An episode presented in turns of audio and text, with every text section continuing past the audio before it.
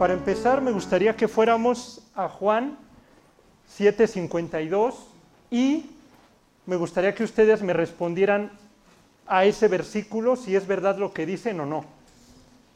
Juan 7, 7:52.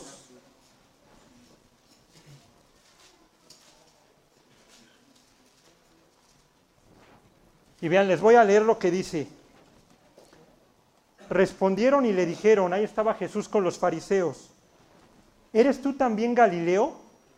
Escudriña y ve que de Galilea nunca se ha levantado profeta. Yo les pregunto, ¿esto es verdad o es mentira? Es mentira porque precisamente el estudio que vamos a ver el día de hoy habla de, ahí estamos, habla de Jonás. El día de hoy me gustaría que estudiáramos el libro de Jonás y les quiero dar un contexto más o menos para que vayan viendo. Este, su nombre Jonás o Yoná en hebreo, que significa paloma. Ahorita vamos a ver por qué. Es profeta. En esa época el profeta tenía un estatus muy alto. Recuerdan que siempre estaba el rey y tenía su profeta que le decía qué hacía. El lugar es Gadefer, cerca de Nazaret de Galilea, o sea, era de la misma zona de donde nació Jesús o donde Jesús tuvo su ministerio, era del norte o estaba en el norte. El rey de Israel era Jeroboam II, el año era más o menos el 790, si se acuerda que con Carlos hemos estado viendo lo de la división del reino, el reino del norte, el reino del sur, etcétera, etcétera. Entonces aquí, ¿se acuerdan de una profecía que decía Jonás precisamente en el libro de Reyes, que decía que iban a conquistar nuevamente su territorio. Bueno, hoy lo que vamos a ver es a un Jonás que no quiere hacer la voluntad de Dios. Y bueno, el rey de Judá era Amasías, era contemporáneo de Amós. Y miren, para empezar me gustaría que fueran allá Jonás capítulo 1. Y vean, les voy a leer, dice, vino palabra de Jehová a Jonás, hijo de Amitai, diciendo, desde ahí ya vemos muchas cosas, porque Yoná o Jonás significa paloma y Amitai significa verdadero o leal. Entonces, ¿qué podemos ver nosotros? Que cuando como padres somos leales con Dios, tenemos una relación verdadera con Dios, con Jesús, nuestros hijos van a ser esos Jonás que vayan, así como en el arca de Noé, ¿se acuerdan cuando Noé, ya que descienden las aguas, manda una paloma? Para que traiga unas hojitas y así Noé sepa si ya no hay agua. O sea, le trae un mensaje de esperanza a Noé, de que ya te puedes bajar del arca. Entonces, si nosotros queremos unos Jonás o esas palomas que traigan un mensaje de esperanza a las personas, tenemos que ser como Amitai, tenemos que ser verdaderos con Dios, tener una relación eh, bueno, este, profunda, profunda, tenemos que tener una relación profunda con Dios para que nuestros hijos se les antoje y puedan seguirnos. ¿Ok? Entonces, bueno, les, sigo leyendo. Vean qué dice el 2. 1.2. Eh, Jonás 1.2 dice, levántate y ve a Nínive, aquella gran ciudad, y pregona contra ella, porque ha subido su maldad delante de mí. Eso de pregona, muchas veces no sé si les ha pasado, oye, es que no le digas tan duro, exhórtalo, pero háblale bonito, no le digas que hay infierno, no le digas que si sigue pecando su vida no va a avanzar. Y Dios diría, no, ahí yo le dije a Jonás, ve y pregona. No le dije, ve y predícales un mensaje bonito, o ve y háblales padre, que si siguen a Dios todo va a ser felicidad. No, ve y diles que se arrepientan, si no su ciudad va a ser destruida, ¿no? Entonces se los digo para que ustedes nunca tengan miedo de decirle a las personas tal cual son las cosas y decirles, miren, hay un cielo, hay un infierno, ¿dónde quieres pasar la eternidad? Si quieres pasarla en el cielo, te debes de arrepentir de tus malos caminos y si no, pues síguele como vas. Entonces se los digo para que nunca digan, híjole, es que, ¿y cómo le digo? ¿Y qué tal si se ofende? ¿Y qué tal si se enoja? Híjole, no, ¿y qué tal si me deja de hablar? No importa. Dios lo que nos manda es ir, ir y hacer discípulos a todas las naciones, ir y predicar el Evangelio a toda criatura, ¿ok? Y recuerden, el Espíritu Santo es el que convence de pecado, no nosotros. Sigo, dice el 3, 1, 3. Y Jonás se levantó para huir de la presencia de Jehová a Tarsis y descendió a Jope y halló una nave que partía para Tarsis y pagando su pasaje entró en ella para irse con ellos a Tarsis, lejos de la presencia de Dios. Imagínense, bueno, aquí, aquí este, Nínive, eh, su dios de Nínive, recuerdan que en esa época tenían sus dioses locales. El dios de Nínive era Dagón, el dios del mar. ¿Se acuerdan de los filisteos cuando le roban el arca a los judíos? Y que se llevan el arca y al otro día amanece el arca, digo, este, al lado del arca la estatua de Dagón rota ahí Jehová o ahí Dios estaba diciendo, yo soy más poderoso que todos los dioses. Entonces ellos adoraban a Dagón y los judíos sabían perfectamente. Ahora otra cosa antes de seguir, acuérdense de los asirios, Carlos nos lo ha dicho cada, bueno, a ustedes cada domingo, a mí cada martes, nos ha explicado cómo eran los asirios, los empalaban, les arrancaban la piel, los exhibían, los torturaban. ¿Se acuerdan lo que nos dijo en el norte? Se llevaba a los judíos y traía de varias nacionalidades para que no tuvieran una patria, o sea, eran, eran malos, pero bien, o sea, a ellos no les importaba nada. Entonces imagínense a Jonás sabiendo que Dios le dice, ve y predica a Nínive. ¿Ustedes qué pensarían? ¿Qué diría Jonás? Pues ¿cómo crees si son mis enemigos? Entonces ustedes piensen en la persona que más odian, piensen en la persona que los molesta, que les hace bullying, en el jefe, en el trabajo, en el hogar un tío, el abuelo, el hermano. Piensen en esa persona que les hace la vida imposible y que Dios les dice, órale, ve y predícale, ámalo, perdónalo. Y ahí es donde dices, híjole, porque luego leemos, lo más curioso es que luego leemos, a mí me pasaba, recién convertido, empezaba a leer los jueces, ¿no? Y dice que el pueblo de Israel hacía lo malo ante los ojos de Jehová y empezaban a adorar a los ídolos, a Baal, a Cera, etc. Y yo decía, ay, esos judíos no puede ser, o sea, en cada capítulo de jueces, lo malo y lo malo. Y ya cuando analizaba decía, esa va para mí, porque yo diario que me levanto peco. Diario que me levanto peco. Entonces es lo mismo con Jonás, luego decimos, ¿por qué no fue? O sea, ¿por qué no quiso ir a predicar? Si tan fácil, si Dios ya le había dicho, pues que fuera. Pero no, para que vean que no es fácil, para que vean que no es fácil perdonar ni amar. Y bueno, ahora sí, piénsenlo, Jonás estaba aquí, en esta parte, en Jope. Dios le dijo, nada más tienes que hacer esto, irte para acá. ¿Y qué creen que hizo Jonás? No, desciendo y todavía pago un pasaje porque debemos, cuando nos regresamos al mundo pagamos un precio. Entonces Jonás tuvo que pagar su precio para poder viajar. Entonces estaba en Jope y dice, no, yo me subo un barco y miren, me voy para Tarsis, para España.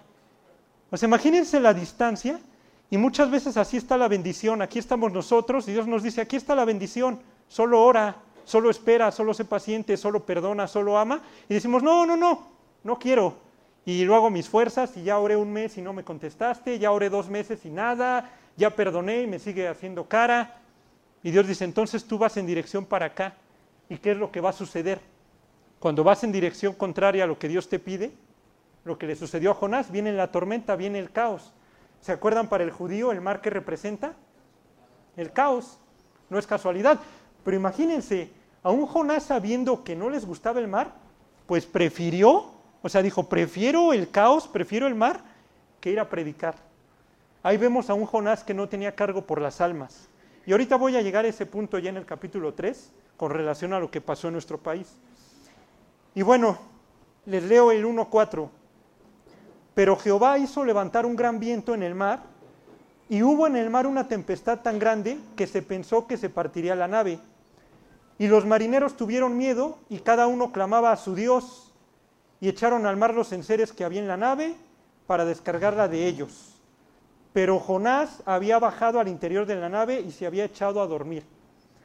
Piénsenlo, Dios le dice a Jonás, ve a Nínive y pregona, predica. No, cuando no quieres hacer la voluntad de Dios, tu vida va para abajo. Dice, descendió a Jope, luego compró su pasaje y descendió del barco, todavía descendió más al fondo ¿Para qué? Para echarse a dormir. Y aquí Jonás, desgraciadamente aquí Jonás representa a esa iglesia que muchas veces no, no quiere predicar, ¿no? Está dormida. ¿Cómo vas con tu memorización del mes? No, pues es que no pude por la chamba. No, tengo mucha tarea.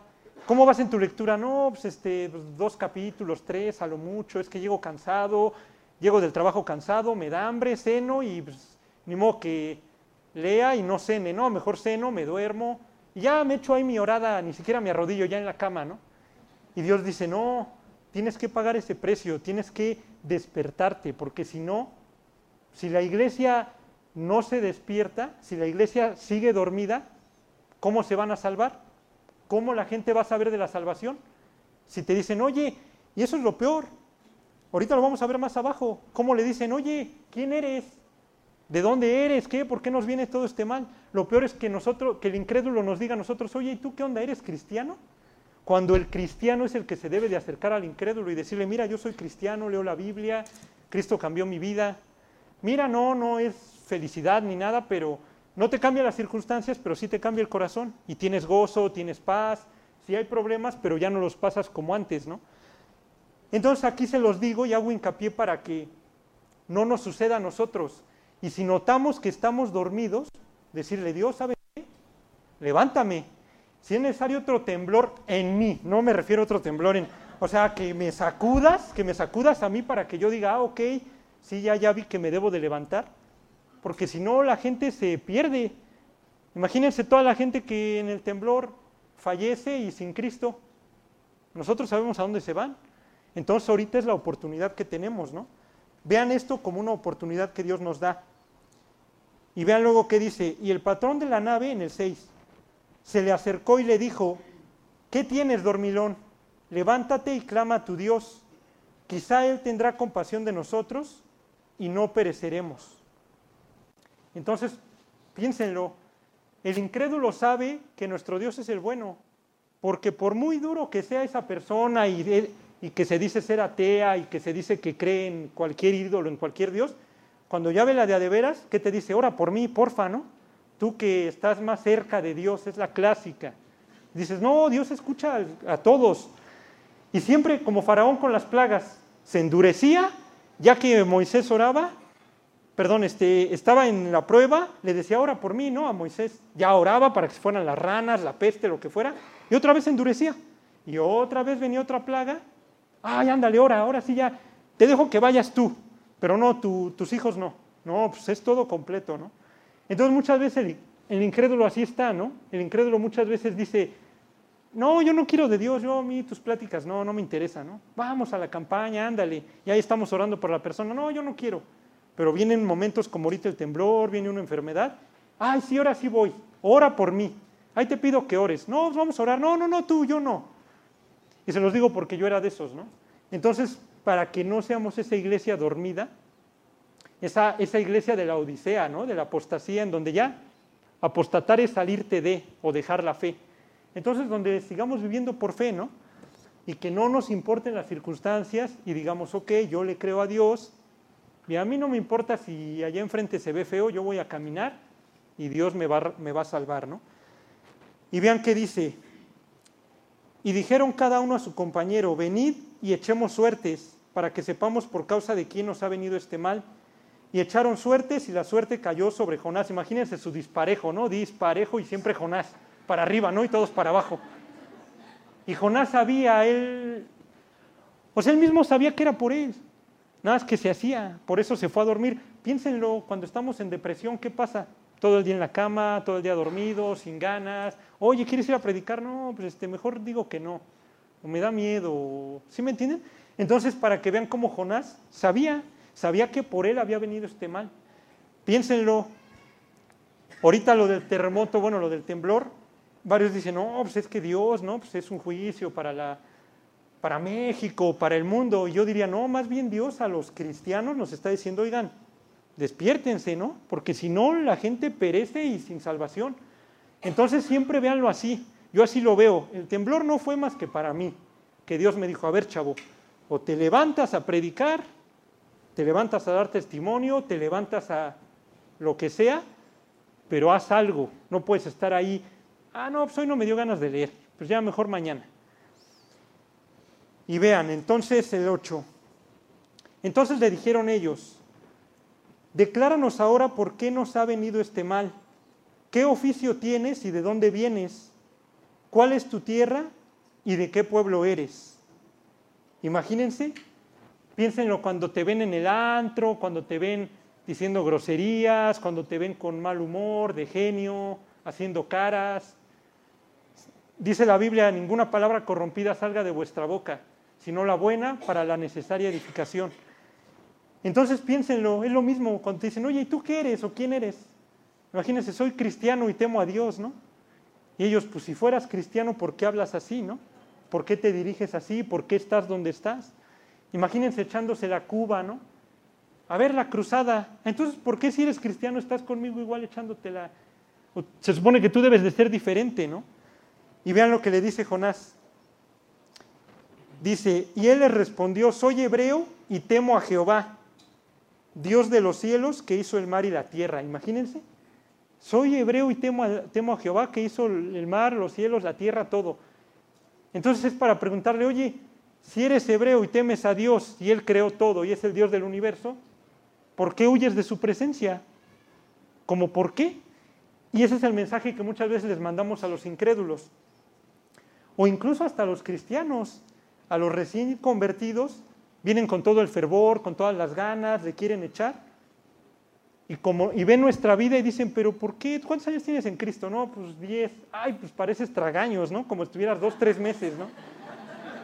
Y ahí es donde debemos de ver que debemos de vivir de un modo que a los demás se, les antoje y les contagie.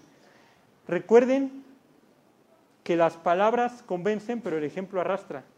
Con el ejemplo, yo les pregunto, ¿qué valdría más? ¿Tener una vida correcta y limpia sin necesidad de decir que eres cristiano, sin predicarle a nadie, o yéndote al antro, al bar, etcétera, y, este, y decir soy cristiano y predico. ¿Ustedes qué, qué creen que Dios, que a Dios le sirve más? ¿Una vida limpia sin hablar o hablando, pero una vida impura? ¿Ustedes qué creen? Sí, el testimonio. Así no llevaras Biblia, nunca dijeras que eres cristiano, con tu simple conducta la gente se acerca. Oye, ¿tú por qué no volteas a ver a las chavas? Oye, ¿tú por qué no dices groserías? ¿O tú por qué no tomas? ¿Tú por qué no mientes? Y ahí se abre la puerta, ¿no? Ah, muy bien, pues porque soy cristiano, soy hijo de Dios. Entonces sirve más un buen testimonio que muchas veces, no, es que yo voy hecho de gritos al metro, ¿no? Pues sí, pero echas de gritos en el metro y el viernes te vas al antro. De nada sirve. ¿Se acuerdan lo que nos dice Carlos siempre? Que nuestra fuerza radica en nuestra pureza. Entonces te podrás saber la Biblia, de, memoria, pero si no tienes una vida limpia en santificación, Dios dice, no vas a ganar ni un alma. Y hay personas que dicen, es que llevo tantos años y no gano ni un alma. No, les testifico, les predico, ya me aprendí cinco verdades y no quieren aceptar a Cristo. Y Dios diría, entonces examínate a ti mismo si estás en la fe, ¿no? para que no, no, te encuentres reprobado, ¿no? Examínate cómo estás viviendo, a lo mejor y te la sabes como judío, pero no vives una vida correcta y limpia. Se los digo para que cuidemos el testimonio. Y bueno, vean más adelante qué dice. En el, en el 10 dice, y aquellos hombres temieron sobremanera y le dijeron, ¿por qué has hecho esto? Porque ellos sabían que huía de la presencia de Dios pues él se lo había declarado. Y le dijeron, ¿qué haremos contigo para que el mar se aquiete? Porque el mar se iba embraveciendo más y más. Claro, cuando no estamos en la voluntad de Dios empiezan los problemas cada vez mayores y cada vez más y cada vez más. Y cada... No sé si les ha pasado que como cristianos dices, híjole, yo sé que no debo ir para allá, pero bueno, voy a ir. Y vas y te pasa esto, te pasa aquello, y ya vas en el tercer problema y dices, es que yo sabía que no debía de venir, pero pues ya estoy aquí. Y te siguen pasando hasta que redireccionas. Es cuando Dios dice, ok, ya se va a calmar la tormenta. Y este versículo es el clave, el 1.12, ese grábenselo muy bien, porque aquí te habla de la muerte, aquí te habla de Cristo, aquí te habla de la salvación. Vean qué dice. Él les respondió, tomadme y echadme al mar, y el mar se os aquietará porque yo sé que por mi causa ha venido esta gran tempestad sobre vosotros. Imagínense, ahí está la tempestad, ¿no? Bueno, ahí está el mar embravecido y ahí Jonás, ¿no? Lo van a echar a la alberquita, ¿no? Uno, dos y vámonos. Y vean entonces, aquí es lo que les decía, aquí viene lo de la salvación. ¿Por qué? En el 12, el 12 y el 13, el 12 ejemplifica a un Jonás así como lo vimos anteriormente que ejemplificaba la iglesia, En el 1.12 ejemplifica un tipo de Cristo. Siempre el Antiguo Testamento te va a estar mandando fotos de Cristo, siempre. En la historia de Isaac, en su sacrificio, en Jonás, con Salomón, etc. Y aquí lo que Jonás les está diciendo no es por obras. El mar no se va a calmar hasta que no muera yo. O sea, el mensaje es, el ser humano no se va a salvar sin que alguien o un tercero muera. Dice que sin derramamiento de sangre no hay remisión de pecados. Para que nosotros, Dios nos pudiera perdonar, tuvo que morir alguien más o un tercero, alguien inocente, alguien que no había hecho nada. Entonces aquí Jonás lo representa. Con su muerte, él lo sabía, con mi muerte se les va a calmar la tormenta, es lo mismo. Cuando Cristo murió y nosotros lo aceptamos, ¿qué fue lo que sucedió? Hubo orden. ¿Se acuerdan el Génesis 1.2? Y la tierra estaba desordenada y vacía. Así estaba nuestra vida. Entonces, ¿qué pasó? Murió Cristo, lo aceptamos en nuestro corazón y viene la paz. Ese caos se quita. Y vean el 13 ¿qué dice. Y aquellos hombres trabajaron para hacer, para hacer volver la nave a tierra, mas no pudieron, porque el mar se iba embraveciendo más y más contra ellos. ¿Qué pasó? Jonás dijo, yo sé cómo es la salvación, lo sé desde el Génesis con Caín y Abel, ahorita se los explico, y los incrédulos que dijeron, no, tengo que echarle ganas, tengo que hacer obras, me tengo que esforzar, yo me voy a salvar, yo voy a empezar a tirar los enseres por la nave para que Dios me salve. Eso es lo que le llamaríamos religión. La religión, aunque no lo crean, la inventa Adán y Eva. ¿Por qué? Porque cuando Adán y Eva caen y pecan, lo primero que hacen es se hicieron unas túnicas, unos delantales con hojas de higuera. Y la higuera representa a Israel o representa la religión judeocristiana. Entonces Adán y Eva, ¿qué hicieron? Ah, yo caí, me escondí, me puse higuera, me puse las pieles de higueras. ¿Qué mensaje le mandaban a Dios? No, yo no soy tan malo, yo no he matado, no he robado. O sea, se escudaron en la ley de Moisés, aunque todavía no había ley, no sé si me lo entiendan. O sea, aunque todavía no había ley, ellos ya dijeron, no, yo no, lo, yo no soy tan malo, yo no he matado, no he robado. Entonces, ¿qué fue lo que Dios hizo? No, no, no, eso no te cubre. Yo tengo que matar a un tercero y dice que les hizo túnicas de pieles. O sea que los revistió de la justicia de Cristo. Eso es lo que debemos de saber, eso es la salvación. No por obras para que nadie se gloríe, ya lo sabemos. Entonces, la religión viene de la palabra religare. Re, volver, ligar, unir es de volver a unir, pero de abajo hacia arriba. ¿Se acuerdan el velo cuando Jesús muere, de dónde se rasga? De arriba hacia abajo, porque Él dice, no eres tú el que sube, yo soy el que te abro la puerta. Entonces la religión te dice, tú te tienes que esforzar, tienes que echarle ganas, tienes que ser bueno o no tienes que ser tan malo para poderte salvar. Y Dios dice, no, yo diseñé el cristianismo. En Génesis 3 yo lo diseñé es a través de la muerte de un tercero que es inocente, de un cordero sin mancha. Eso es realmente lo que nosotros predicamos, no hay más. Y el otro ejemplo es Caín y Abel, ¿se acuerdan? Uno, viene, Caín viene y le ofrece el fruto de su chamba, le ofrece lo mejor. Mira Dios, ahí están mis obras, ahí está que yo fui y doné ahorita 10 cobijas, 50 atunes, gasolina, etcétera, etcétera, etcétera. ¿Y qué hizo Abel? No, yo te traigo a Cristo, yo te traigo a ese cordero sin mancha, perfecto, inocente, para que Él, a través de su muerte, pague lo que yo debía. Y aquí pues no, se le llamaría sacrificios cruentos, porque llevan sangre. En este caso el de Ave, el de Caín sería un sacrificio incruento. ¿Por qué? Es necesario el derramamiento de sangre. O sea, fuerza para que nos perdone Dios tiene que haber derramamiento de sangre, si no, no hay perdón. Eso siempre grábenselo, ¿ok? Y bueno, vean qué dice en el 14.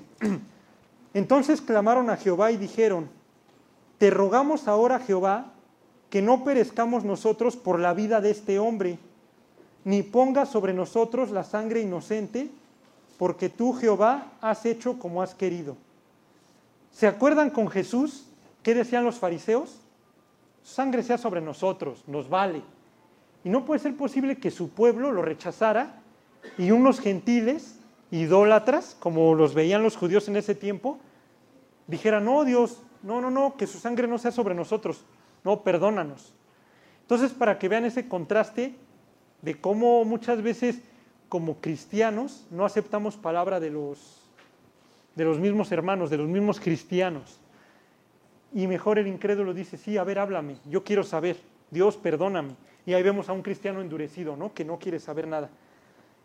Y luego dice, y tomaron a Jonás y lo echaron al mar, y el mar se aquietó de su furor. Ahí estamos viendo la salvación. Eso es lo que nosotros debemos hacer.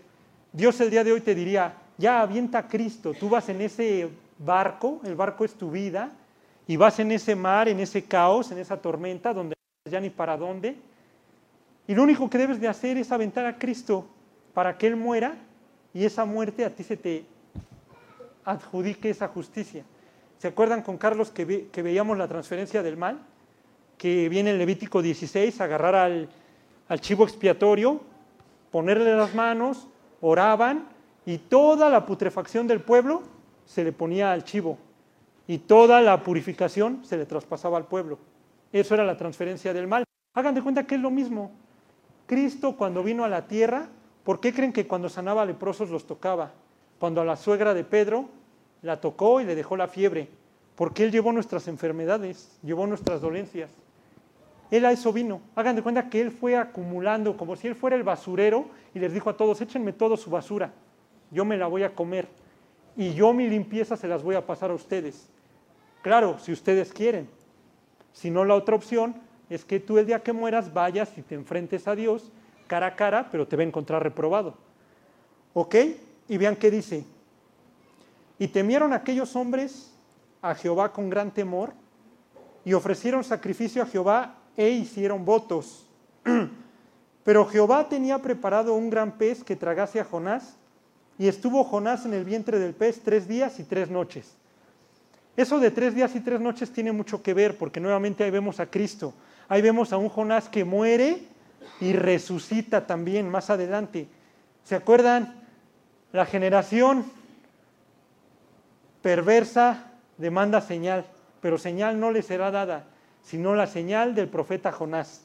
Porque así como Jonás estuvo tres días y tres noches en el vientre del pez, así es necesario que el Hijo del Hombre esté en el vientre de la tierra tres días y tres noches. Desde ahí les estaba diciendo, voy a morir y voy a resucitar. Si se sabe en el libro de Jonás, judíos, fariseos, saduceos, quienes estén aquí, Jesús así les ha de haber dicho, si se lo saben, ya saben qué va a pasar conmigo. Si saben qué sucedió con Jonás, que murió y resucitó, yo voy a hacer lo mismo y lo vamos a ver ahorita en la oración. Miren, ahorita para entrar al capítulo 2, para que vean que Jonás, aunque era necio y no quería hacer la voluntad de Dios, él sí memorizaba la Biblia.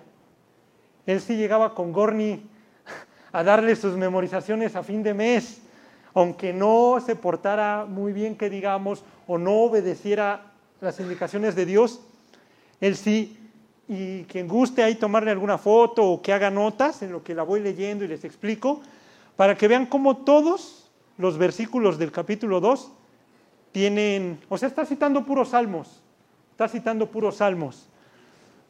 Y vean, se los voy a empezar a leer. Entonces oró Jonás a Jehová, su Dios, desde el vientre del pez, y dijo, invoqué en mi angustia a Jehová, y él me oyó. Desde el seno del Seol clamé, y mi voz oíste. Imagínense, desde el seno del Seol. Nosotros sabemos que el infierno está en el centro de la tierra. Imagínense hasta dónde descendió Jonás me echaste a lo profundo en medio de los mares y me rodeó la corriente. Pero váyanse imaginando la escena. O sea, nada de que fue un martes a la una de la tarde y un temblor de 8.1, no. Él sí de plano experimentó la muerte, él ya sentía realmente.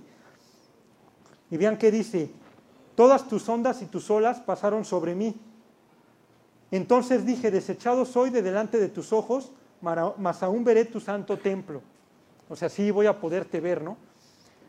Las aguas me rodearon hasta el alma, rodeóme el abismo, otra referencia. O sea, aquí Jonás está dando a entender, o sea, yo experimenté la muerte. Prácticamente, o sea, no morí, pero sí experimenté. El alga se enredó a mi cabeza. Descendí a los cimientos de los montes La tierra echó sus cerrojos sobre mí para siempre. Mas tú sacaste mi vida de la sepultura, oh Jehová Dios mío. ¿Quién lo salvó? ¿Quién lo sacó a, Jonás? Fue Dios, no fue él mismo. Cuando mi alma desfallecía en mí, me acordé de Jehová. ¿Eso creen que es casualidad? A todos nos pasa. Cuando andamos en problemas, ay sí, ahora sí casualmente me diría Dios, me vienes a ver diario y tres veces como Daniel, ¿no? Pero siempre que hay problemas. Eso es lo malo. Nosotros debemos de ir a ver a Dios sin importar las circunstancias, si hay problemas, si no hay problemas, si nos va bien, si nos va mal, tenemos que estar con Dios y tenemos que irlo a buscar, tenemos que orar. Y vean qué dice. Y mi oración llegó a ti, hasta ti en tu santo templo. Los que siguen vanidades ilusorias, su misericordia abandonan. ¿Qué serían las vanidades ilusorias? El Facebook, el WhatsApp, la televisión, la serie, lo que ustedes quieran. Todo eso son las vanidades ilusorias que solo nos quitan el tiempo de estar con Dios, ese tiempo de, de calidad, porque no necesariamente debe de ser un tiempo, dos, tres horas, cuatro horas, no, con que sean 40 o una hora, pero bien dado, con eso tenemos. Y luego vean qué dice, mas yo con voz de alabanza te ofreceré sacrificios, pagaré lo que prometí, la salvación es del Señor, nuevamente, la salvación es de Jehová, Él es el que salva, no el ser humano. Y mandó Jehová al pez y vomitó a Jonás en tierra. Pero imagínense esa experiencia que tuvo Jonás. Ahora piénsenlo. El día de hoy Dios llega y te dice, ¿cuántas ballenas tienen que tragarte para que ya entiendas? Muchas veces yo lo he visto así. O sea, ¿cuántas ballenas te tengo que mandar para que ya en verdad me hagas caso? Porque me he descubierto como Jonás, que Dios me dice, haz esto, vete a la derecha y no, yo me voy a la izquierda. Y Dios así como que me agarra y nada más me da la...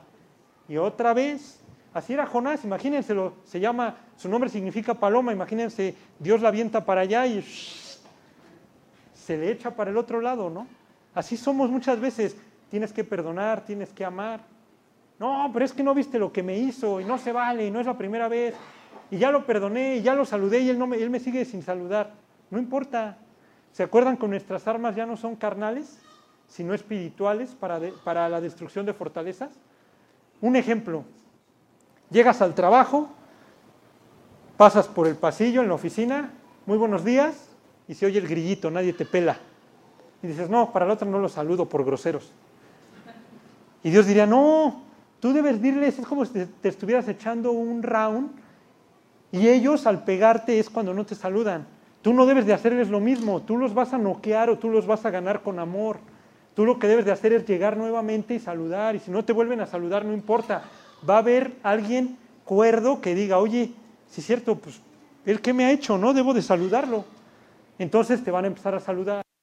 No, es que esa persona es bien orgullosa y nunca pide perdón. Entonces yo con él tampoco, yo no me voy a humillar. Dios diría, no, porque caes en su juego. El chiste es que tú le, le des cachetada con guante blanco y tú si lo perdones, tú si pidas perdón, tú si te humilles. Esa es la clave. ¿Se acuerdan? Esa es una regla de oro. El que se enaltece será humillado y el que se humilla será enaltecido. Entonces, si nosotros vivimos de pie, Dios se encarga de ponernos de rodillas. Y viceversa, si vivimos de rodillas, que es como debemos de vivir los cristianos, Dios se encarga de enaltecernos cuando es tiempo. ¿Sí se acuerdan que dice Eclesiastés 3.1? que todo tiene su tiempo y todo lo que se quiere debajo del cielo tiene su hora. Así es Dios. Todo tiene su tiempo. Entonces no se desesperen. Cuando vean que una persona los trata mal, aguanten, aguanten, aguanten y pídanle a Dios, Dios, haz justicia. Tú solo haz justicia en tu tiempo y yo voy a aguantar. Y van a ver que tarde o temprano, tarde o temprano Dios te exalta. Pero bueno, vamos a, imagínense allá Jonás cuando lo vomita el pez. Y no piensen que ya salió y como si nada, ¿no? Tipo Pablo, que a ver por dónde le seguimos. No. Él sí salió, imagínenselo todo blanco, con los jugos de la ballena, o bueno, lo que el pez, no dice que es ballena, dice un gran pez, lo que haya sido, ¿no? Entonces imagínenselo, yo creo que ni podía caminar, le dolía tan solo el sol, el viento. Pero bueno, vean qué dice el 3.1. Vino palabra de Jehová por segunda vez a Jonás diciendo, levántate y ve a Nínive, aquella gran ciudad y proclama en ella el mensaje que yo te diré. ¿Y qué creen que hace Jonás? No, pues dijo, ahora sí ya, ahora sí ya me porto bien, ya, ya vi que sí, que sí es por ahí. Entonces piénsenlo, no hay que esperarnos para que Dios nos tenga que disciplinar, porque finalmente lo vamos a terminar haciendo. Es como los que tienen hijos, levanta tus juguetes, ahorita levántalos o te doy, la clásica, levántalos o vas a ver. No, que no, hacen berrinche, les terminas dando y los terminas recogiendo. Y yo siempre de chiquito decía, sí, cierto, salgo perdiendo, ya mejor pues ya los levanto. Es lo mismo con Dios, es lo mismo con Dios. Dios te dice, oye, por favor haz esto, ¿no? Ve y predica, ve y testifica, ve y ama, ve y perdona. No, no quiero. Te volteas, Dios dice, bueno, te va a tocar doble porque te voy a disciplinar, te va a doler y vas a terminar haciéndolo. Entonces mejora la primera. Para que cuando empiecen a detectar eso digan, sí, ya ahí muere y voy con Dios. Entonces, bueno, les leo el 3, 3.3. Y se levantó Jonás y fue a Nínive conforme a la palabra de Jehová. Y era Nínive ciudad grande en extremo de tres días de camino. Y comenzó Jonás a entrar por la ciudad camino de un día y predicaba diciendo, de aquí a 40 días Nínive será destruida. Imagínense, él no llegó con un Juan 3:16 porque de tal manera y Dios tiene un plan. No, de aquí a 40 días su ciudad será destruida. ¿eh? Para que vean que no, no necesariamente el mensaje es bonito. Dios dice, ve y diles esto, lo único que tú tienes que hacer es ir y pasar el mensaje, tal cual. Si en la Biblia dice que todos han pecado y merecen el infierno, decirlo tal cual. Si la Biblia dice que no hay justo ni a un uno, no, pero es que él es bien buena onda, sí, pero no hay justo ni a un uno. Si la Biblia lo dice, lo tenemos que decir. Ok. Y vean, y los hombres de Nínive en el 5 creyeron a Dios y proclamaron ayuno y se vistieron de silicio desde el mayor hasta el menor de ellos. El silicio era una ropa así rugosa, hecha de piel de cabra, que precisamente era incómoda, te picaba, te producía ardor, o sea, era súper incómodo. Entonces, en la Biblia, en el Antiguo Testamento, cuando lean en ceniza y silicio, el silicio precisamente era esa ropa en donde tú le decías a Dios, aquí estoy humillado, ya no me importa, ya lo que haya hecho, perdóname, me humillo delante de ti. Eso es el silicio, eso es lo que representaría para nosotros la humillación el querer ya dejar tus malos caminos, el decir, sí, yo iba para la derecha y ya vi que es para la izquierda y necesito que tú me restaures y me perdones. Y luego, y llegó la noticia hasta el rey de Nínive y se levantó de su silla, se despojó de su vestido y se cubrió de silicio y se sentó sobre ceniza, lo mismo. La ceniza, ¿qué representa? La ceniza es eso que queda después de una fogata, o sea, la, pues sí, la ceniza, ¿no? Lo que ya no sirve. Entonces piénsenlo, en este caso la ceniza lo que representa es lo que a nuestra vida ya no le sirve, ese orgullo, esa vanidad, eso que Dios dice, eso le sobra a tu vida. Andas ya sobradito, eso échamelo, eso yo no lo quiero. Entonces, el silicio representa la humillación y la ceniza representa esa vanidad, esa vanagloria, esa jactancia. No, pues es que yo, yo, yo todas puedo, ¿no? Yo me la sé. A mí nadie me tiene que venir a exhortar. Yo leo tres horas diarias y yo me sé la Biblia. Entonces eso es lo que Dios diría, tienes que quitar de ti esa vanidad, esa jactancia, esa de que yo todas las puedo. Y vean, vamos a Jeremías 24.7.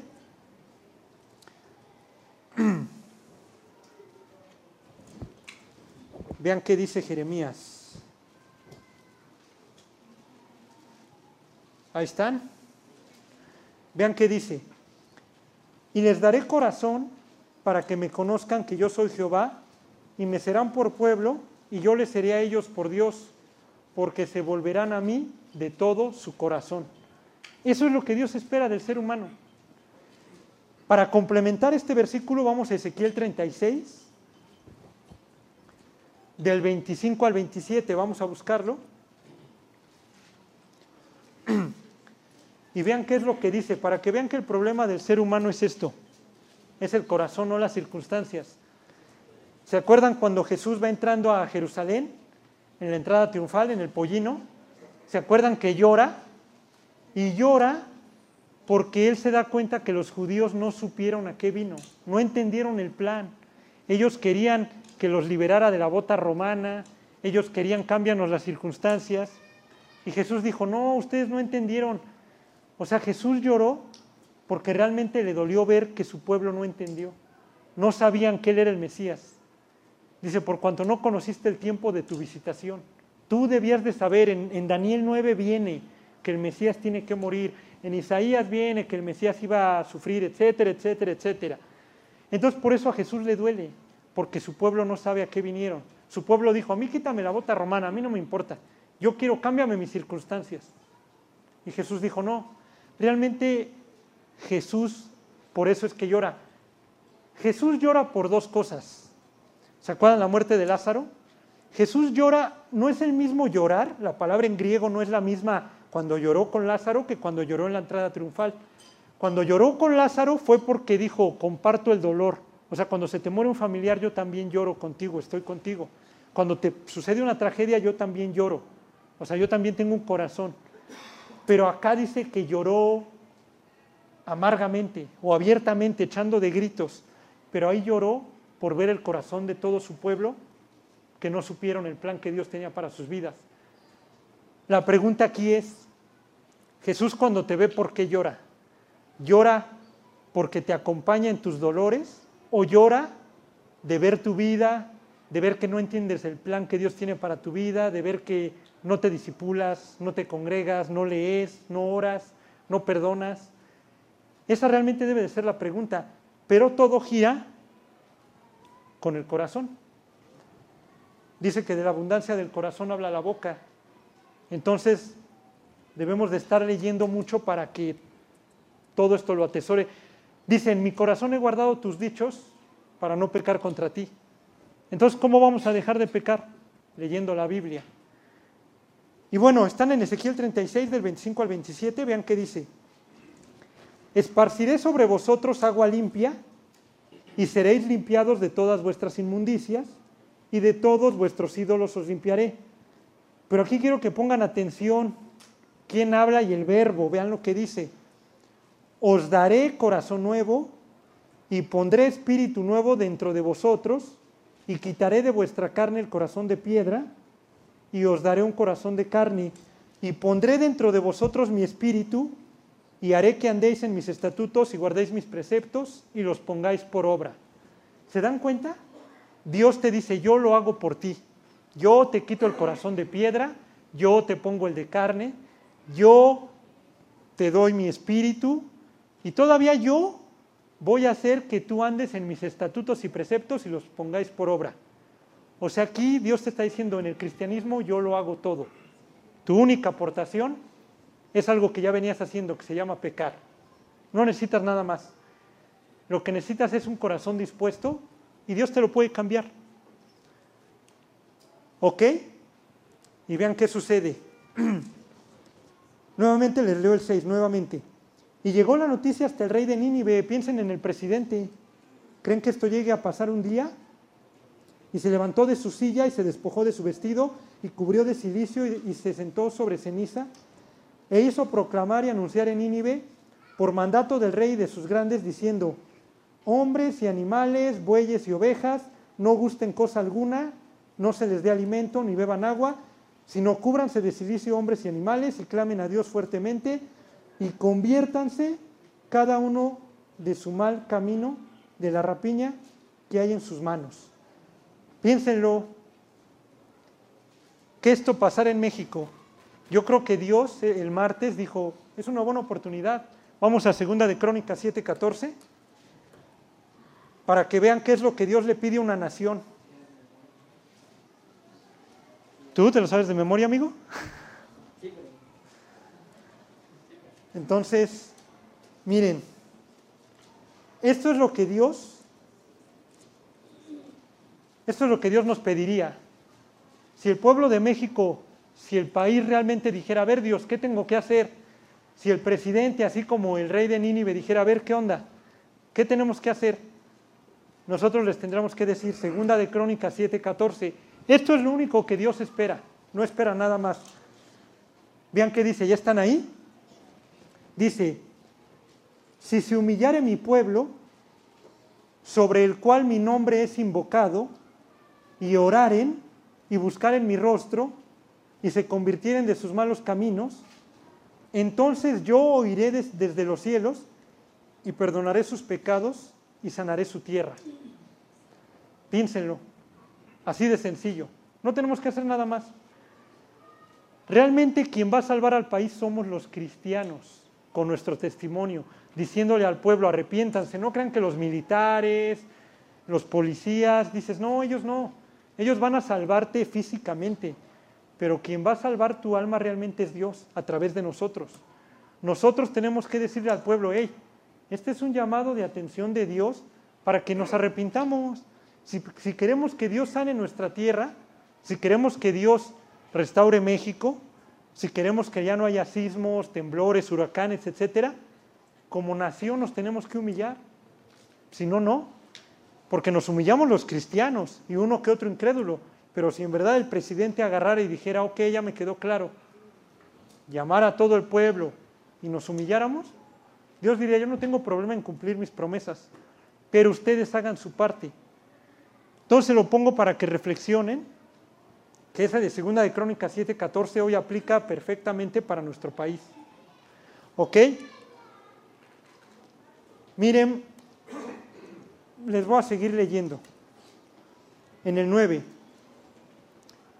¿Quién sabe si se volverá y se arrepentirá Dios y se apartará del ardor de su ira y no pereceremos? Y vio Dios lo que hicieron, que se convirtieron de su mal camino y se arrepintió del mal que había dicho que les haría y no lo hizo. Hay dos, esta es una, ¿cómo les explico? O sea, aquí vemos cómo Dios se arrepiente del mal que ya tenía para ellos. O sea, Dios dice, Jonás, ve y predícales que ya se van a morir de aquí a 40 días si no se arrepienten. Pero hay una sola excepción para, que, para cambiarle los planes a Dios. Hay una sola excepción para que Dios diga, ok, lo que ya tenía, ya no lo voy a hacer. Es el arrepentimiento. Piénsenlo. Dios nos hubiera dicho, todos ustedes van para el infierno. Todos los seres humanos van para el infierno. Ya nada los puede salvar, a excepción de que se humillen y se arrepientan. Y eso fue lo que pasó con nosotros. Nos arrepentimos, nos humillamos y el destino que teníamos Dios lo cambió. Y dice, ay, vas para abajo, ahora vas para arriba. Porque te arrepentiste, esa es la clave. Acuérdense, siempre es arrepentirse, no hay más. Y vamos a Malaquías, porque ahí es una, ahí, ahí es una promesa que Dios les hace en el último libro del Antiguo Testamento. Y vean qué dice. Ahí estamos. Vean Malaquías 4:2. Mas a vosotros, los que teméis mi nombre, nacerá el sol de justicia y en sus alas traerá salvación. Y saldréis y saltaréis como becerros de la manada. Entonces imagínense, a los que temen su nombre nacerá el sol de justicia. En este caso piensen en Nínive, Jonás predicando por tres días, Jonás diciéndoles arrepiéntanse. No crean que les dijo bonito, yo creo que llegó y les dijo, a ver, arrepiéntanse o se van a ir al infierno, ¿eh? Y ya, no hay más. Ah, bueno, ok. Entonces, piénsenlo ellos esperando el día 40. ¿Cómo creen que lo hubieran esperado? Como nosotros esperando el día de ayer, ¿no? Porque el 23 de septiembre iba a pasar algo según, ¿no? Así ellos, ¿no? Híjole, el día 40, híjole, ¿qué va a pasar? ¿Por qué creen que aquí dice, quién sabe si se volverá y se arrepentirá? Porque ellos no conocen a Dios. Jonás sabía, sabía que se iban a arrepentir, pero, pero ellos no. Entonces por eso ellos decían, ¿quién sabe? Imagínenselos el día 40, el día 40 esperando a ver si salía el sol de justicia. Y sí, Malaquías lo dice, que los que temen su nombre les nacerá el sol de justicia. Ahora imagínense a toda la ciudad el día 40 celebrando, festejando, pero vean a Jonás, le dolía, le ardía, decía, es que yo no, yo no quería que se salvaran. Imagínense al cristiano que se enoje porque se convierte el vecino, porque ya se convirtió el primo, el tío, la suegra o yo qué sé, y dice, no, yo no quería. Ese es Jonás. Ahora les hago una pregunta. ¿Por qué creen que Nínive dejó pasar a Jonás? ¿Por qué creen? Son rivales, no se, se odian. Sabemos los ninivitas cómo son. ¿Ustedes por qué creen que lo dejaron pasar? ¿Por buena onda o, o les dio miedo? Han de haber dicho yo, este de dónde salió todo con los jugos gástricos. ¿Por qué creen que lo dejaron pasar? Les cambio la pregunta. ¿Por qué tú dejaste que te hablaran de Cristo? ¿Por qué permitiste que alguien te hablara de Cristo y te testificara? ¿Alguien, ¿Alguien tiene la respuesta? ¿Alguien? O sea, o nada más, ay, no, pues ya, que me testifiquen. Exactamente. Ya no aguantas tu vida, ya ves tu vida y dices, no, ya no sirve de nada. Entonces ves esa necesidad de arrepentimiento, un cambio de corazón, un cambio de vida. Es lo mismo. El pueblo de Nínive dejó pasar a Jonás, no porque fuera Jonás, no, pues al contrario, era Jonás pues sobre él, pues que es judío. No, el pueblo de Nínive dejó pasar a Jonás precisamente por eso, porque ya no aguantaban su vida. Es la misma analogía, así como nosotros. Ya no aguantamos, ya no podemos con nuestra vida, ya estamos hasta acá, el agua ya nos va a ahogar. ¿Y qué decimos? Ahora sí háblame de Cristo, ahora sí ya me arrepiento. Entonces ahí vemos una nación totalmente arrepentida. Y miren, les voy a leer Espérenme. Les voy a leer ya el 4.1. Vean qué dice. Pero Jonás se apesadumbró en extremo y se enojó. Imagínense, se enojó porque se salvaron. Pues eso no puede ser. Y oró a Jehová y dijo, ahora, oh Jehová, ¿no es esto lo que yo decía estando aún en mi tierra? Por eso me apresuré a huir a Tarsis, porque sabía que, porque sabía yo que tú eres Dios clemente y piadoso, tardo en enojarte, de grande misericordia, y que te arrepientes del mal. Imagínense Jonás. Oye Jonás, ¿por qué huiste? No, pues es que no quería que se arrepintieran. No quería que se salvaran. O sea, aquí vemos a un Jonás que no tenía cargo por las almas. La pregunta es aquí, ¿yo cuánto cargo tengo por las almas? ¿En verdad me preocupan? Y digo, ahorita que fue el temblor voy y les testifico, les doy un folleto, les predico, doy testimonio. Yo se los tengo que decir se los tengo que confesar más bien. Recién que me convertí, a mí me valía mi testimonio. Yo decía, pues si se van a ir al infierno es porque ellos quieren, que no usen mi vida de pretexto, ¿no? Pero yo en mi... Era un bebé espiritual, yo no sabía ni lo que decía. Pero más vas caminando con Dios, vas leyendo, vas orando y te das cuenta que el testimonio tiene mucho que ver. Que de hecho el testimonio es lo más valioso, la oración y el testimonio. Entonces se los digo para que vean o analicemos nuestra vida y analicemos que debemos de hablar, ahorita es el tiempo. Luego decimos, no, ya cuando haya, cuando los tiempos se pongan más feos me pongo a predicar. Dios diría, pues ya están feos, ¿eh? Ya están feos. Entonces, lo más que puedas, sí, si vas a ir a llevar cobijas, si vas a ir a llevar atunes, latas, gasolina, lo que quieras llevar, ok, pero ponles el versículo, dales el folleto, quédate ahí en corto, llévalos a los pies de Cristo. Aquí tengo que aclarar algo. No es lo mismo hablarle de Cristo a alguien que llevar a los pies de Cristo a alguien. Hablarle de Cristo simplemente es decirle, soy cristiano, voy a estudios de la Biblia, yo ya me arrepentí, etcétera, etcétera, Dios te ama. Eso es hablarle de Cristo. Pero llevarlo a los pies es llevarlo a Apocalipsis 3:20. Es decirle, ¿quieres orar? ¿Te quieres arrepentir? Ya si te dice que sí o que no, ya es de Él. Pero llevarlos a los pies de Cristo a las personas, eso es lo que en verdad Dios nos manda. No hablarles. Es como otro ejemplo. No es lo mismo creer en Dios que creerle a Dios. Noé no creyó en Dios. Noé le creyó a Dios. Nadie se salva por creer en Dios. Se salvan por creerle a Dios. Eso siempre grábenselo. Sí, porque todos te dicen, yo creo en Dios y Dios es el mismo para todos. Sí, sí, sí, hay un Dios. Sí, sí, sí pero pones tu confianza en Dios? Pone, o sea, ¿le crees a Él? ¿O nada más crees que ahí está? Esa es la diferencia, ¿ok?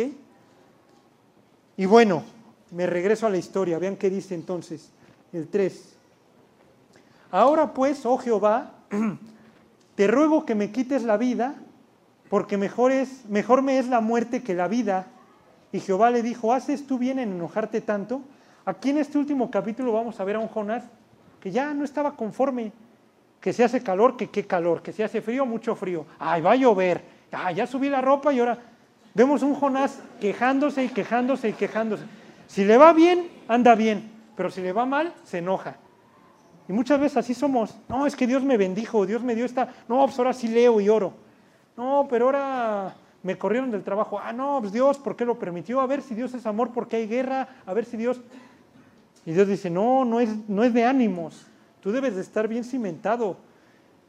Es lo que llamaríamos templanza, un fruto del Espíritu. La templanza es que de lo frío te pasen a lo caliente sin quebrarte. Es difícil, pero debemos de pedirle a Dios eso. Entonces aquí vamos a ver en este capítulo un Jonás ya, precisamente de hecho con amargura, ahorita se los leo. Vean qué dice.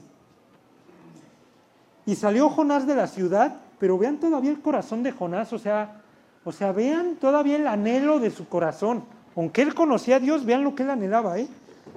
Y salió Jonás de la ciudad y acampó hacia el oriente de la ciudad y se hizo ahí una enramada y se sentó debajo de ella a la sombra hasta ver qué acontecería en la ciudad. O sea, él todavía dijo, yo me voy a las gradas de espectador y todavía me voy a ir a asomar, ojalá y Dios se los eche. Pues imagínense todavía Jonás pensando, cuando él ya debía, lo que Jonás debía de haber hecho era quedarse ahí en esa ciudad a enseñarles la Biblia. Lo que el cristiano debe de hacer cuando ganas un alma, la debes de instruir, la debes de enseñar, la debes de disipular. Le debes de decir, mire, es por acá, no, no, por allá, no. Y Jonás que dijo, yo ya cumplí, yo ya di el mensaje y háganle como quieran. Es más, yo me voy a ir a las gradas y me voy a asomar a ver si sí los fulmina Dios. Y Dios diciendo, no, Jonás, ya andas envanecido, con orgullo. Y vean más adelante qué dice. y preparó Jehová Dios una calabacera, la cual creció sobre Jonás para que hiciese sombra sobre su cabeza y le librase de su malestar. Y Jonás se alegró grandemente por la calabacera, lo que yo les decía, Dios lo bendice, ya estoy alegre, ¿no? Y luego que viene. Pero al venir el alba del día siguiente, Dios preparó un gusano, el cual hirió la calabacera y se secó. O sea, Dios probando el corazón de Jonás. A ver, te bendigo, me buscas. Pero a ver, si te quito la bendición, ¿qué onda? Y Jonás cayó en la trampa. Vean. Y aconteció que al salir el sol, preparó Dios un recio viento solano, y el sol hirió a Jonás en la cabeza y se desmayaba, y deseaba la muerte diciendo, mejor sería para mí la muerte que la vida. Imagínense, Dios le quita la bendición y no, mejor ya mátame, ya me quiero morir. Y luego, ¿qué dice? Entonces dijo Dios a Jonás, ¿tanto te enojas por la calabacera? Y él respondió, mucho me enojo hasta la muerte. ¿Qué vemos en Jonás ahí? Amargura. Ahí vemos, ¿no? Primero cuando se la pone, todo bien. Ya que se seca, todo podridito ahí, ¿no? Ya viene enojado. Entonces me gustaría que fuéramos a Hebreos 12, porque este es el pecado más peligroso que le puede pasar al cristiano. 12, 15.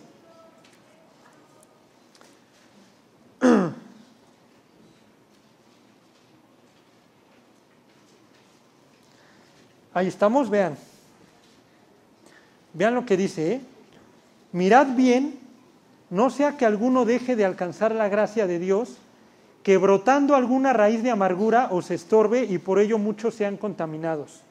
Aquí vemos a un Jonás con una amargura ya, ya tenía su raíz de amargura, en donde Dios dijo, no, y aquí, miren, ya vamos a terminar. A mí me pasó la primera vez que leo el libro de Jonás, termino, le doy la vuelta y dije, ah, caray, le falta una hoja o qué pasó, ¿no? Porque no, no termina, o sea, no tiene un fin. Entonces ahorita vamos a ver lo más probable que lo que le pudo pasar a Jonás. Vamos a Deuteronomio 29. Porque Dios en la ley lo decía, Dios en la ley lo decía, 29, 18. ¿Se acuerdan? Deuteronomio 28 hablaba de las bendiciones. Si te portas bien, yo te bendigo. Si te portas mal, te va a ir mal. Y si te portas bien, bendito el fruto de tu vientre, el fruto de tu tierra, etcétera, etcétera. Pero si no me obedeces, si no guardas los mandamientos, maldito el fruto de tu vientre, etcétera. Y vean qué dice el 29, les leo del 18 al 20, vean qué dice. Y esto es lo más probable que le pasó a Jonás, para que sepamos, vean. No sea que haya entre vosotros varón o mujer, o familia o tribu, cuyo corazón se aparte hoy de Jehová nuestro Dios, para ir a servir a los dioses de esas naciones. No sea que haya en medio de vosotros raíz que produzca hiel y ajenjo, o sea, amargura, y suceda que al oír las palabras de esta maldición, él se bendiga en su corazón diciendo, tendré paz aunque, aunque ande en la dureza de mi corazón, a fin de que con la embriaguez quite la sed. No querrá Jehová perdonarlo, sino que entonces humeará la ira de Jehová y su celo sobre el tal hombre, y se asentará sobre él toda maldición escrita en este libro, y Jehová brotará, digo, borrará su nombre de debajo del cielo. O sea que se lo va a llevar. ¿Se acuerdan? ¿Se acuerdan en Corintios, primera de Corintios, no recuerdo bien, cuando la iglesia celebraba la cena del Señor y que varios la celebraban indignamente? ¿Y qué dice? Por haberla celebrado indignamente hay muchos enfermos y unos ya duermen. O sea, Dios los mataba, Dios se lo llevaba. Entonces, ¿qué creen que le pasó a Jonás? Lo más probable es que Dios dijo, no, así tú no puedes seguir con los berrinches, tú no puedes seguir con amargura. Entonces los digo para que no lo permitamos en nuestro corazón. Y si hay alguna raíz o empieza a brotar, ponernos a cuentas. Porque Dios dice, si permites la amargura, te va a pasar lo que Jonás. Y lo más probable que le pasó a Jonás es que Dios se lo llevó. Dijo, ya, ya no me sirves, así no me sirves, así no puedo trabajar. Y yo estoy casi seguro que Dios tenía un proyecto para su vida. Bien increíble, Jonás, rebelde a la voluntad de Dios, en su peor rebeldía ganó demasiadas almas, o sea, ganó a todo Nínive. Imagínense cuando llegue al cielo, a ver Jonás, ¿con quiénes vienes? No, pues, con estos poquitos de Nínive, ¿no? Pero imagínense en su peor rebeldía. Ahora piénsenlo en nosotros. Si eso hizo con Jonás, ¿qué puede hacer en nosotros si vivimos al pie de la letra? Si buscamos a Dios como debe de ser. Lógicamente que tiene un proyecto grande para nosotros. Si con alguien que vivía en amargura lo logró, ¿cuánto más con nosotros, no? Les sigo aquí, les sigo aquí leyendo el 4. Eh, nos quedamos en cuál? En el 8, ¿no? No. Ah, en el 10, ok. Y dijo Jehová, ¿tuviste tú lástima de la calabacera en la cual no trabajaste ni tú le hiciste crecer? Que en espacio de una noche nació y en espacio de otra noche pereció? ¿Y no tendré yo piedad de Nínive, aquella gran ciudad donde hay más de 120 mil personas que no saben discernir entre su mano derecha y su mano izquierda y muchos animales?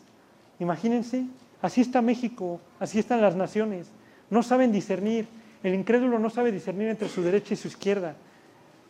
Dice la Biblia, hay de los que a lo bueno dicen malo y a lo malo bueno y esa es la sociedad en la que estamos viviendo. ¿Qué pasa si un viernes el joven se queda a leer la Biblia? Llega su papá al cuarto y le dice, no, no, no, te puedes volver loco, bájale. Como le decían a Pablo, las muchas letras te vuelven loco. Pero ¿qué, le va a decir? Bájale, no, no, mira, vete al antro, vete a echar un... Es más, para, yo aquí los cuido, tráete a tus amigos y toman en la casa, para que no les pase nada. La clásica. Así son los papás de ahora. Si te ven leyendo la Biblia, se sacan de onda. Prefieren que te vayas a tomar. Hay de los que a lo malo dicen bueno y a lo bueno malo. Entonces, para que vean la sociedad en la que vivimos, ¿no? Miren, ya como conclusiones, igual si quieren tomar foto o hacer una nota, aquí vamos a ver 10 milagros de Jonás. El Señor hizo levantar un gran viento. Aquí hay una palabra importante en todo el libro, en hebreo es gadol, que quiere decir grande o gran. Entonces vemos que Dios para todo, una gran tempestad, un gran pez, este, un viento solano, una calabacera, puros milagros. Y vean qué dice, la suerte cayó sobre Jonás. ¿Qué dice el proverbio? La suerte se echa en el regazo, pero de Jehová es la decisión, o sea que la suerte no existe. Simplemente Dios decide, ¿ok? El mar se aquietó de su furor, Jehová tenía preparado un gran pez, lo que yo les decía, que tragase vivo a Jonás, mandó Jehová al pez y vomitó a Jonás en tierra. Vio Dios lo que hicieron, que se convirtieron de su mal camino. Preparó Jehová Dios una calabacera, Dios preparó un gusano, preparó Dios un recio viento solano. Y vean como conclusiones, ya para terminar. Piensa en la persona que te cae mal, en la que más odias, en la que más, la que tienes aquí atravesada. Piensa en ella. Hoy Dios te dice, ve, levántate y predícale. Ve y dale testimonio, ve y ámala, ve y perdónala. ¿Por qué dejaron pasar a Jonás? Medítenlo, ya se los dije por qué. Pero síganlo meditando y digan si habrá sido por eso o por qué más. Otra cosa importante, que no se quede nuestra historia trunca. Eso nos puede pasar. Dios tiene un proyecto, un plan para nosotros. Pero el vivir en desobediencia, que es otra regla de oro, la obediencia trae bendición. Entonces, por lógica, la desobediencia, pues no va a traer bendición o trae maldición. Entonces, la desobediencia nos puede llevar a una vida trunca, en donde Dios diga, ya no puedo escribir nada contigo, ya mejor te llevo. Ya vives tan mal que ya no, ya no me sirves ahí en la tierra, mejor ya vente. Entonces piensen en lo que no se quede la vida. Yo estoy casi seguro que el libro de Jonás hubiera sido un libro como el de Job, de 42 capítulos, etc. Y no, se quedó en cuatro. Y piénsenlo en Jonás estando en el cielo diciendo, híjole, cuando Dios le diga, mira, yo este era el proyecto que tenía. Va a decir, híjole, sí. Entonces, para que vean que lo que, lo que importa en esta vida es lo que hacemos para Cristo, lo demás no. Y como dice la Biblia en Santiago, porque ¿qué es vuestra vida? Es como niebla que se aparece por un poco de tiempo y luego se desvanece. Esa es la vida. Es un tiempo que Dios nos da para tomar una decisión eterna. Y ahorita en eso quiero terminar. Día 40, nueva vida, sol de justicia. Para los incrédulos, hoy puede ser su día 40. Hoy puede ser tu último día donde Dios te dice, ya ibas a ser destruido, ¿eh? pero bueno, si te arrepientes, si te humillas, yo te perdono y te doy una nueva vida. ¿Se acuerdan de Esther cuando igual lo veíamos? que ya no puedes borrar el decreto anterior, pero sí puedes hacer uno nuevo. Ya no puedes borrar la vida que llevabas, pero sí puedes empezar a hacer otra nueva cuando aceptas a Cristo. Dice segunda de Corintios 5:17, de modo que si alguno está en Cristo, nueva criatura es. Las cosas viejas pasaron, he aquí todas son hechas nuevas. Eso es lo que Dios te ofrece el día de hoy. Soberanía de Dios, Gadol, lo que les decía la palabra en hebreo es un gran pies, un gran viento, etcétera, etcétera. Jonás, persona necia a la voluntad de Dios, y amargura destroza a Jonás. Miren, ya para terminar me gustaría decirles lo que Dios les, lo que Dios les propone. Dios les propone tres cosas. La número uno, les propone o les dice a qué mandó a su hijo. Dios mandó a su hijo Jesús a que Él viviera una vida perfecta que nosotros no pudimos vivir. Dios hoy llega y te dice, el requisito para entrar al cielo es que seas perfecto. Y dices, bueno, pues ¿quién es perfecto? Nadie. Ok, yo sé que nadie. Entonces el plan que yo te diseño es que mando a mi Hijo Jesús a vivir esa vida perfecta, a guardar esos 613 preceptos, toda la ley, y que esos 33 años de perfección, cuando Él se sube a la cruz, a pagar por tus pecados y tú te arrepientes, lo que sucede es que esa perfección se te pasa a ti. Eso es lo que yo te ofrezco. Te ofrezco una perfección que tú no podías llevar a cabo con la vida que llevabas. Ese es el número uno. Tú dices, bueno, el número dos, ¿qué es? Precisamente cuando Jesús es juzgado y, ese, y lo matan en la cruz, ese es el segundo, lo segundo que Dios te ofrece Tú dirás, ok, él me adjudica sus 33 años de perfección. ¿Y qué pasan con mis 20, 30, 40, 50 años? Ah, lo que sucede es que esos años se le adjudican a Jesús hace dos mil años en la cruz. Algo que, hizo esto. Es como si yo, no sé, le dijera aquí a Damián, te doy mi saco y tú dame tu playera. Y a mí me están buscando para matarme. Pero si él tiene el saco, ¿a quién matan? Pues van a matar a Damián y yo voy a ser libre. Es lo que Dios te ofrece. Esa vida perfecta que tú no puedes tener, te la adjudica. El día que tú aceptas a Cristo, Dios te ve y dice, este es mi hijo amado en quien tengo complacencia. Ya eres perfecto. Para mí no has pecado, porque te revestí de mi justicia. Te revestí con las ropas de Cristo, con vestiduras blancas. Y toda tu imperfección se la pasé a Jesús en la cruz hace dos mil años.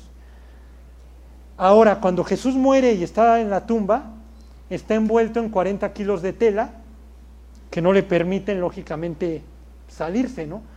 ¿Qué sucede? Que el Evangelio, el Evangelio no crean que es, lógicamente sabemos que están los Evangelios, pero el Evangelio es el poder que resucitó a Cristo de entre los muertos. El Evangelio es ese poder que entró en Cristo y lo hizo levantarse y que pudiera resucitar. Tú me dirías, ¿eso qué tiene que ver conmigo? Ok, nosotros vivimos en el cuerpo de pecado, ustedes lo saben. Y tenemos que leer, tenemos que memorizar, tenemos que orar y tenemos que permitir que el poder del Evangelio entre para que cambie nuestra vida y para que nuestras tendencias ya no las sigamos haciendo vicios, amarguras. Eso es lo que Dios propone el día de hoy. Si tú quieres aceptarlo, esa perfección que no puedes tener, esa imperfección se la pasas a Cristo y el poder del Evangelio entra en ti para que andes por, encima de tus tendencias, lo único que tienes que hacer es orar a través de una oración. Te tienes que arrepentir, tienes que aceptar que Dios te ama, reconocer que has pecado. Desde el Génesis hasta el Apocalipsis, toda la Biblia dice, en el Génesis dice que los pensamientos de los hombres eran de continuo solamente el mal. A la mitad con Salomón dice que ciertamente no hay hombre justo en la tierra que haga el bien y nunca peque. En Romanos dice, por cuanto todos pecaron. Y en Apocalipsis 22 dice, el que es inmundo, es inmundo todavía. El hombre es el mismo ayer, hoy y siempre, así como Jesús y Dios es el mismo ayer, hoy y siempre. El hombre no puede cambiar. Entonces requiere de una relación con Cristo, requiere encontrarse con Cristo. Entonces, si les gustaría orar, ya para terminar, dice Apocalipsis 3:20, He aquí yo estoy a la puerta y llamo. Si alguno oye mi voz y abre la puerta, entraré a él y cenaré con él y él conmigo. Eso es lo que Dios te ofrece. Quiero tener una relación contigo. Si les gustaría hacer esa oración, yo lo voy a hacer. Ustedes no tienen que repetirla en voz alta, solamente tienen que hacerlo desde el fondo de su corazón, pidiéndole a Dios, así como los ninivitas, Dios me arrepiento, perdóname y quiero una, una vida nueva, quiero ese sol de justicia. Ok, si quieren vamos a orar ya para terminar. Señor, te quiero dar gracias, Padre. Gracias porque tú me amas, Señor. También, Señor, vengo ante ti reconociendo que he pecado y que eso me separa de ti. Padre, también vengo a decirte y a reconocer que tú mandaste a tu Hijo Jesús a morir en esa cruz, Dios, para pagar por los pecados que yo había hecho y que sigo haciendo, Señor. Me arrepiento, Dios, me arrepiento de, de esa vida que llevaba, Señor, de esa vida que llevo. Me arrepiento de mis caminos, Señor. Vengo ante ti humillado, Dios, a pedirte, mi Señor Jesús, a invocarte en mi corazón para que entres, para que quites ese corazón de piedra, Dios, y me des un corazón de carne, Señor, para que tú cumplas el propósito que tienes en mí, Señor, para que tú cambies mi vida, Dios. Y Padre, esto te lo pido en el nombre de Jesús. Amén.